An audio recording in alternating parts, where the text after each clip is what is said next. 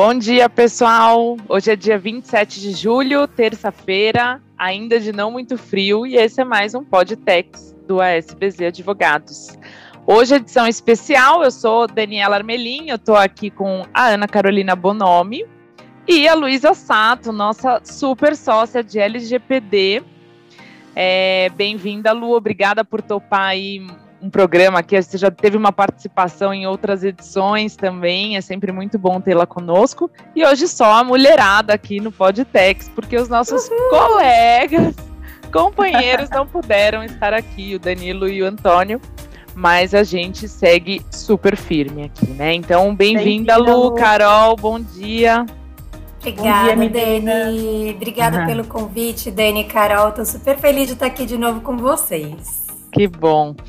É, pessoal, hoje nosso tema, a gente fomos motivados com uma decisão que saiu é, no contexto de um mandado de segurança, né? Então foi deferida aí uma liminar é, de possibilitando o contribuinte TNG, né, que é uma empresa de compras, vendas, de comércio de vestuários, a tomar créditos de despesas de LGPD. E LGPD, gente, não sai dos holofotes.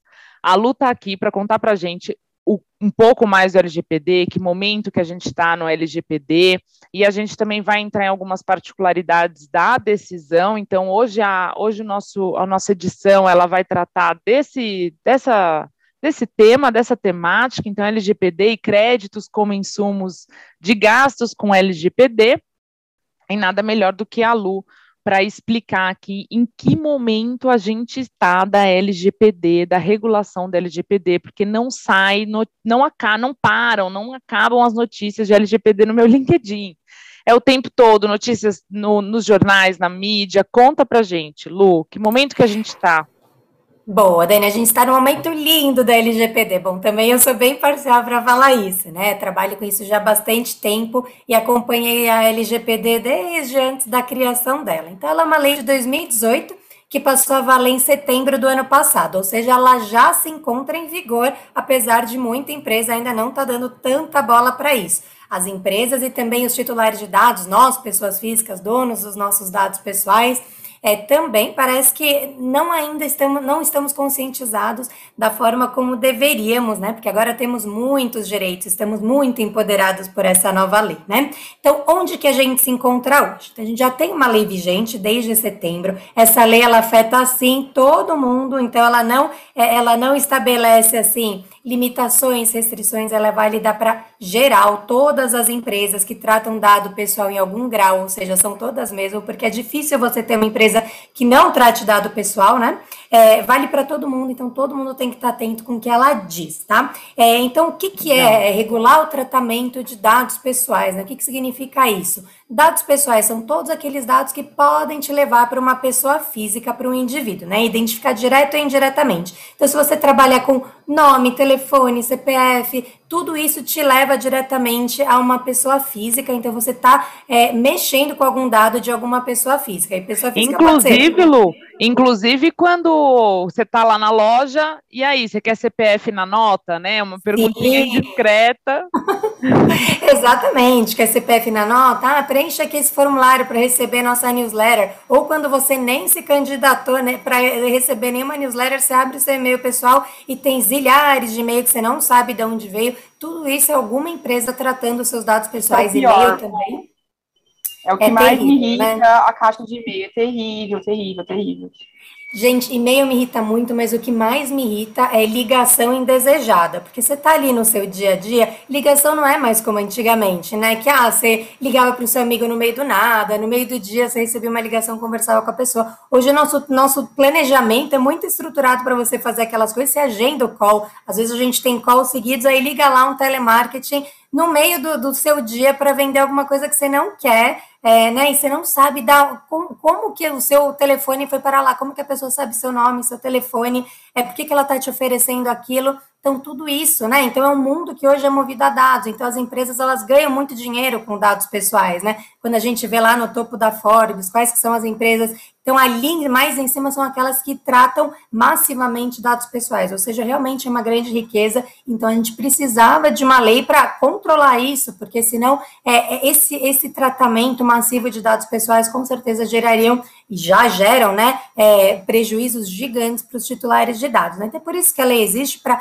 proteger o titular dono de dados, mas também para oferecer certas diretrizes para a empresa, porque não dá para você falar para a empresa, ah, não, não vai usar dado pessoal para mais nada, é impossível, né? Você precisa saber é. como lidar com os dados pessoais dos seus empregados, dos seus clientes, seus prestadores de serviço. Então, é para isso que a lei serve. Então, dados pessoais. Até, Lu, que... até fazendo uma correlação assim, né, com obrigações tributárias é, que exigem o CPF daquele usuário final, do consumidor final. Então, às vezes não é nem, às vezes nem a empresa ela nem gostaria de ficar pedindo tanta informação, mas ela precisa para poder preencher ali no cupom fiscal dela, na nota fiscal dela, ela precisa desses dados para preencher obrigações tributárias, né? Então, é, são necessários esses, essas informações. Né?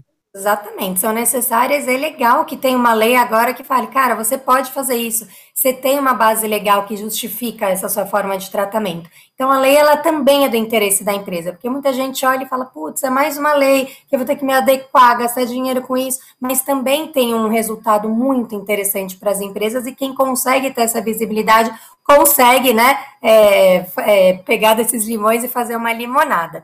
E hoje a gente tem algo muito interessante também acontecendo. A partir de domingo, então, já agora, notícia fresquinha, né, começam a valer as sanções administrativas sobre a LGPD. Então, a LGPD ah. estava quase que completamente em vigor, ela já estava em vigor. A gente já tem decisão judicial, né, condenando empresas por violação LGPD, porque ela afinal já está já tá em vigor desde setembro do ano passado, mas a partir de domingo agora, dia 1 de agosto, passam a valer as sanções administrativas. Ou seja, a gente tem um órgão criado só para deixar essa lei de pé, que chama Autoridade Nacional de Proteção de Dados, a NPD, quando a gente for falar daqui para frente no Podtex, é, e ela já vai começar a poder é, autuar as empresas, fiscalizar e aplicar essas sanções previstas ali. Então, a gente está nesse momento agora de extrema conscientização. E é por isso, Dani, que você está vendo tanta notícia, porque o tema está realmente borbulhante. Ou seja, né, quem não correu atrás tem que correr urgentemente, Lu, porque a partir de domingo é, não é mais uma questão, aspas, aí, de escolha, né, mas uma questão de sanção agora. Você pode receber um, um fiscal aí batendo na empresa. É. é isso aí. É, muito bom, Lu.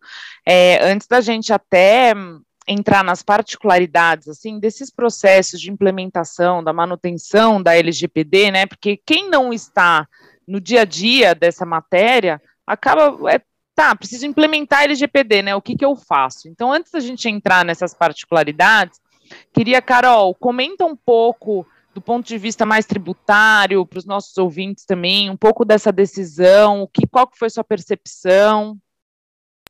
Vamos lá, então, né, gente? É, é, esse tema eu amei, né? Porque é um tema que coloca crédito de piscofins e LGPD junto, é, é muito amor. Mas vamos lá.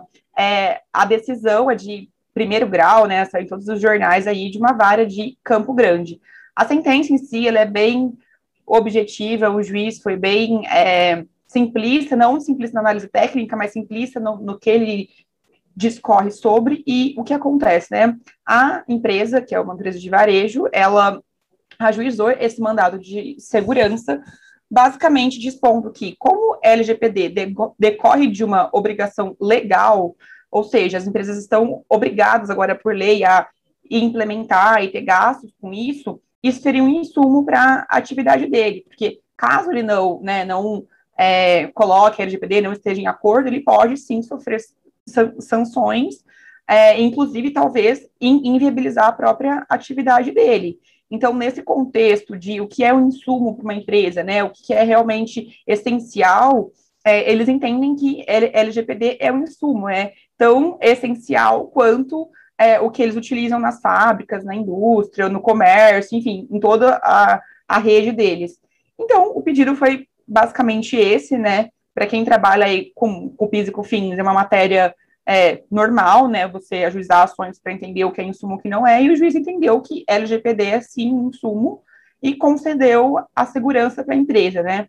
A PGFN já falou que vai recorrer disso, porque a decisão é de primeiro grau, então acho que a gente vai ter ainda muitas, muito pano para manga de, ainda disso, porque provavelmente vai subir, vai subir para o tribunal, enfim, mas é um precedente excelente, é, em, em, linha aí, né, com outras leis que a gente já conhece, que realmente decorrem de obrigações legais e que, e que essas empresas já têm o costume, né, de é, utilizar isso como uma, uma despesa de PIS, de PIS e COFINS, então, eu acho que o precedente é excelente, gostei muito, e isso apoia, né, apoia as empresas realmente a irem atrás, a entender e a, e a, e a ficarem da forma correta, né, porque se a gente, entendo que o direito, ele é único, né, você, a gente divide aqui as áreas para fins práticos, mas ele é único, então, quando você vê o tributário de mão dada com LGPD, acaba até sendo aí uma política extra fiscal, né, de apoio mesmo, tipo, coloque isso na sua empresa,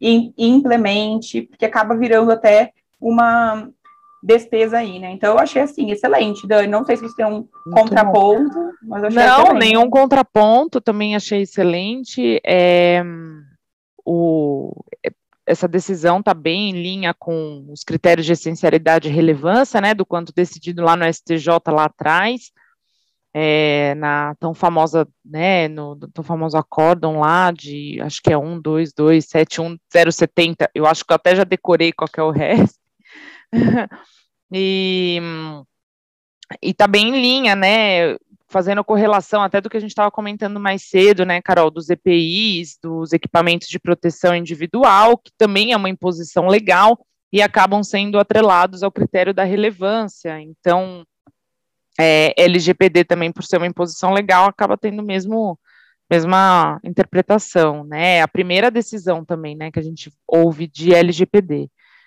é, sobre o assunto, né, de créditos como insumo. A primeira, a primeira decisão sobre o tema que a gente tem notícia, né, Carol? E hum, antes até da gente, antes não, né? Eu acho que a gente já pode até entrar já no nas particularidades, Lu, porque qual que é o ponto? O que, que, a gente, o que, que eu fiquei pensando quando a primeira coisa que me veio em mente quando, quando eu li essa decisão? A decisão, o pedido né, do contribuinte foi relacionado aos gastos com implementação e manutenção da LGPD. Obviamente, não adianta você implementar, você tem que fazer aquilo ser constante na sua empresa e realmente ter um, um crescimento, né, uma, uma, é, algo orgânico ali mesmo, né, dentro da empresa com relação à LGPD. Mas os gastos, eles podem ser, a gente que vê né, as empresas indo atrás, as empresas implementando, nossos clientes, a gente vê um movimento assim muito grande de contratação de advogados para ajudá-los nessa implementação, ou, ou às vezes até para implementar a LGPD em si e fazer entrevistas, ter, tem toda uma fase aí de, de entrevistas, de início, de implementação de, da LGPD, eu, particularmente, fico ainda meio perdida, não conheço o processo no detalhe, por isso que eu acho que a sua contribuição vai ser muito importante, Lu, porque isso é essencial para a gente entender até que ponto essa decisão pode, pode aproveitar os gastos mesmos, né?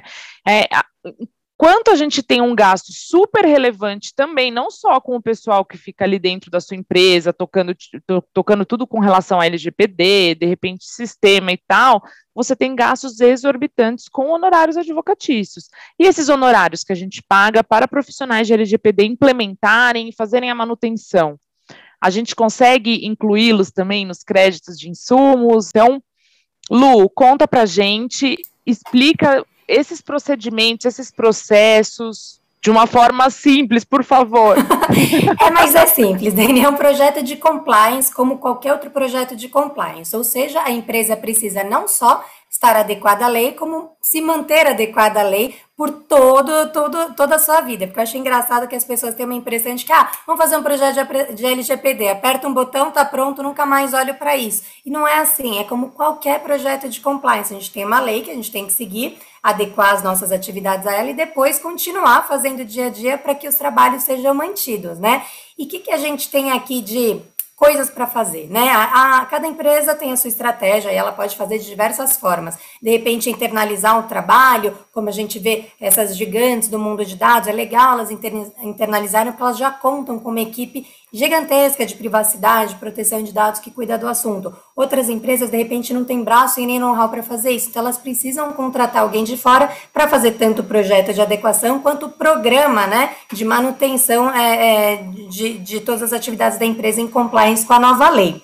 É, e aí, então, isso pode é, é, envolver, né? Lógico, escritórios de advocacia, consultorias especializadas, a gente trabalha né, no escritório junto com consultoria de TI para apresentar esse projeto completo para o cliente. Então, a gente atende tanto a parte jurídica quanto a técnica para mudança de infraestrutura. Aí, claro que também a gente tem ali toda a reciclagem contínua do time, então o time tem que estar tá, é, com os conhecimentos de proteção de dados, segurança da informação sempre ali no topo da cabeça, né? É, então, esses treinamentos têm que ser constantes. A gente também pode ter gastos envolvendo plataformas então, software para gerir tudo o que acontece é, dentro de casa, né, da proteção de dados, gestão de consentimento, é, eliminação de dados depois de determinado tempo, é, respostas aos, ao, aos pedidos de, dos titulares, né, no exercício de seus direitos. Então, essas plataformas são muito bem-vindas. É lógico também, gastos com infraestrutura de TI dentro da empresa para deixar uma, um sistema fechadinho para evitar, né, que hackers entrem, então, é, criminosos entrem dentro do sistema e também a gente tem a figura do DPO, né? O que, é o DPO? A LGPD não chama assim, mas no LinkedIn, acho que vocês já devem ter visto Data Protection Officer, que todo mundo quer ser Data Protection Officer, porque a lei traz um nome zero glamour, que é encarregado pelo tratamento de dados pessoais. Ninguém quer ser isso no LinkedIn. No LinkedIn, todo mundo é Data Protection Officer. É, um, é uma figura que a lei traz, então as empresas todas Hoje, como a lei está escrita, todas as empresas precisam apontar o seu DPO, é, que vai ser aquela figura que vai fazer meio de campo com autoridade, com titular de dados, que vai manter toda a proteção de, é, de dados funcionando dentro da empresa. Então, também existe um gasto com esse profissional ou com essa equipe.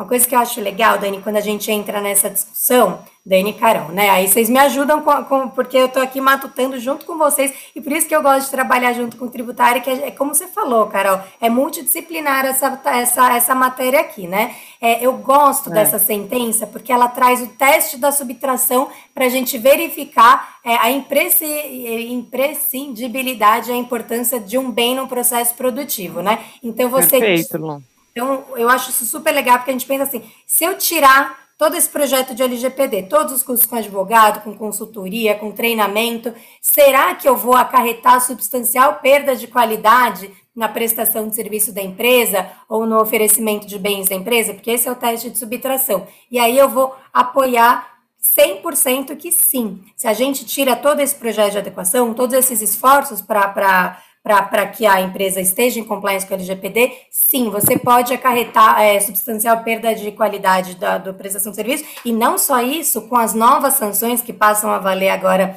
é, no domingo, a gente tem ali a possibilidade a, de a empresa é, é, ter as suas atividades inviabilizadas, então ela pode parar a empresa. Uma das sanções é exatamente isso. Se a empresa ali não liga para a proteção de dados, é reincidente na violação à lei, tem algum incidente de segurança bizarro, uma das sanções é, é, que, a, que a autoridade pode impor sob a lei é ela não poder mais tratar dados pessoais. E imagina só, isso é inviável. Se você não pode mais tratar um dado pessoal, como você vai saber, é, como que você vai poder entregar um produto se você não pode mexer com dado pessoal com do destinatário? Como que você pode lidar com seus empregados? Vai ter que demitir todo mundo, porque você não pode mais tratar dados dele. Então, sim, o que eu acho legal dessa sentença é exatamente isso, a gente pensar que todos esses gastos são sim necessários para a manutenção das atividades da empresa.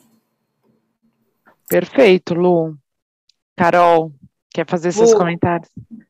Não, antes eu vou falar que ela está contratadíssima para a equipe, a equipe de testes. Falou do teste sub, subtração perfeito, assim, Lu, contratada. Mas, Oba! Brin brincadeiras à parte, essa sentença me lembra também outros temas que aí não é especificamente de LGPD, mas gasto com Covid, né? Que agora as empresas, por obrigações legais, inclusive, é, algumas já sofreram, né? Fiscalizações do Ministério Público do, do Trabalho são obrigadas a fornecer é, testes de Covid para os seus empregados, álcool em gel, limpeza constante das áreas, enfim.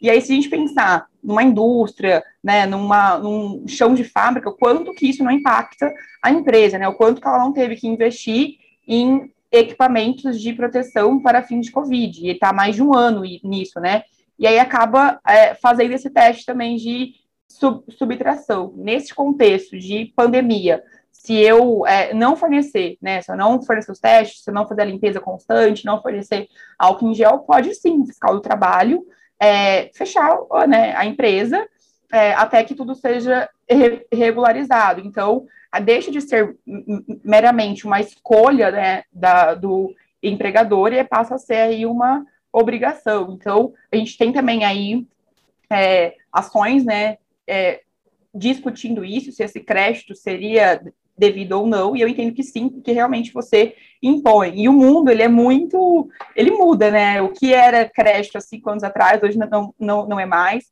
LGPD é uma, um tema novo, né? Apesar da, do tema, como a Lu diz, já há muitos anos que você trabalha com isso, a lei é recente. Então, eu acho que nos próximos anos aí a gente vai ver muita ação disso, sobre LGPD, sobre esses gastos com Covid, sobre ESG, que está super na, na, moda também aí, né? Todo mundo a gente vê posts. E as empresas, por mais que a gente não tenha ainda leis obrigando, né, a você ter políticas de ESG, você tem aí o mercado que te obriga, o seu fornecedor, que muitas vezes, é, olha, não compro de você, ou eu não vendo. O movimento, você, né?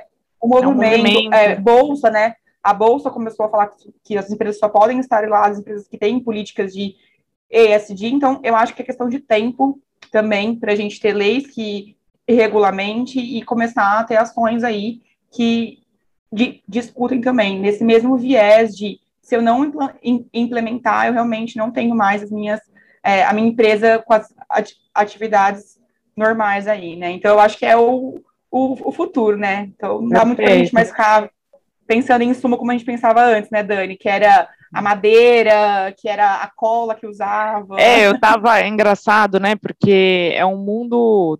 É, é, são resultados para o contribuinte completamente novos após a decisão da STJ, né? E, e se você olha antes, é até engraçado, que toda vez que eu faço alguma pesquisa que eu tenho que atualizar alguma jurisprudência de PIS e COFINS, a gente está sempre olhando, a gente acaba sempre se deparando com decisões anteriores a, a, ao, ao do STJ, e, meu, chega a ser bizarro você ver como havia uma aplicação maciça também de daquela interpretação mais restritiva, né, de insumos. Então, é, hoje você, você enxerga realmente uma evolução, inclusive o teste da subtração ele é muito relevante, né? É exatamente isso. Quanto se eu, se eu não tiver esse gasto, se eu não, se eu não implementar isso, se eu não tiver isso, se eu não botar isso para rodar, por mais que ele não seja atividade, né, ele não é a minha atividade, não é que eu estou, não é um, não é uma madeira que eu estou colocando na minha produção ali para fazer o meu produto, que você integra ele diretamente na produção do produto que você vai destinar para venda. Mas se é algo que é relevante para o seu processo e que pode parar suas atividades, realmente não, não deveria haver dúvidas, né? É...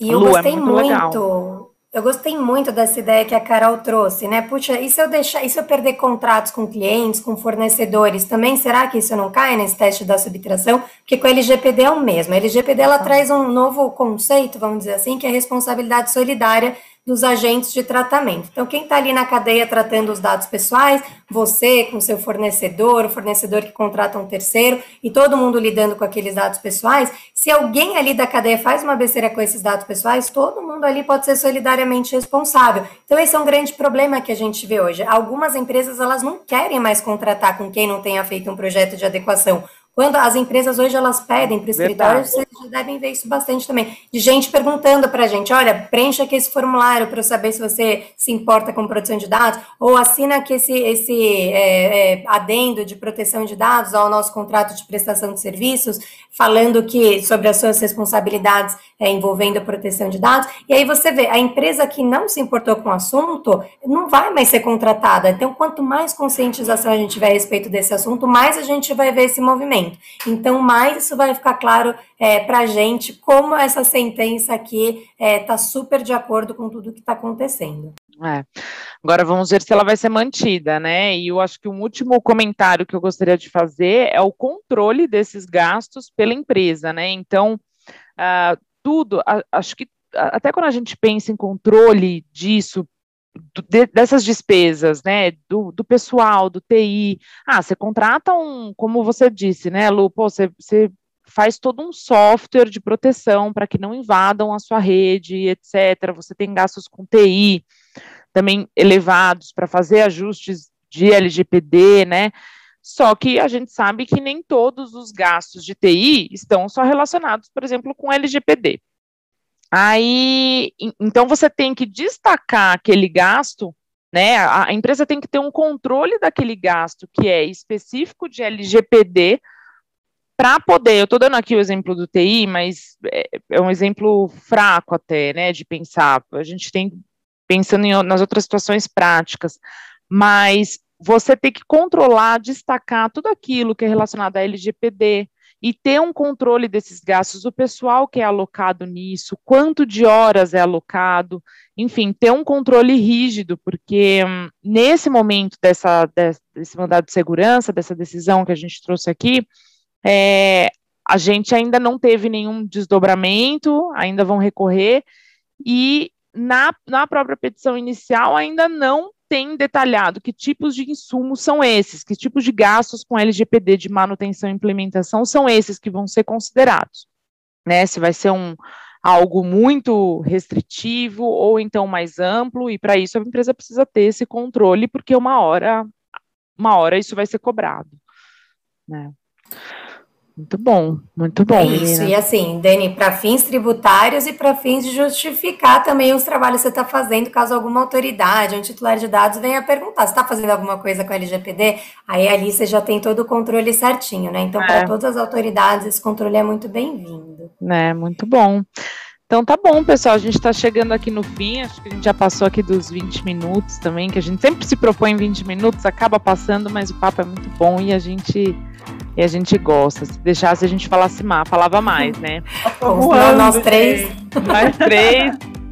Então tá bom, pessoal. Muito obrigada, Lu. Muito obrigada pela sua participação. Eu queria. Vamos, vamos ver aí como vão, vão ser os desenrolares dessa, dessa decisão para a gente discutir mais, trazer mais detalhes, trazer mais você aqui, que a gente adora ter você aqui com a gente. Ai, eu adoro Amei, vir. Obrigada. Obrigada, meninas. Obrigada, pessoal. Valeu a todos. Um beijo. beijo. Até a próxima.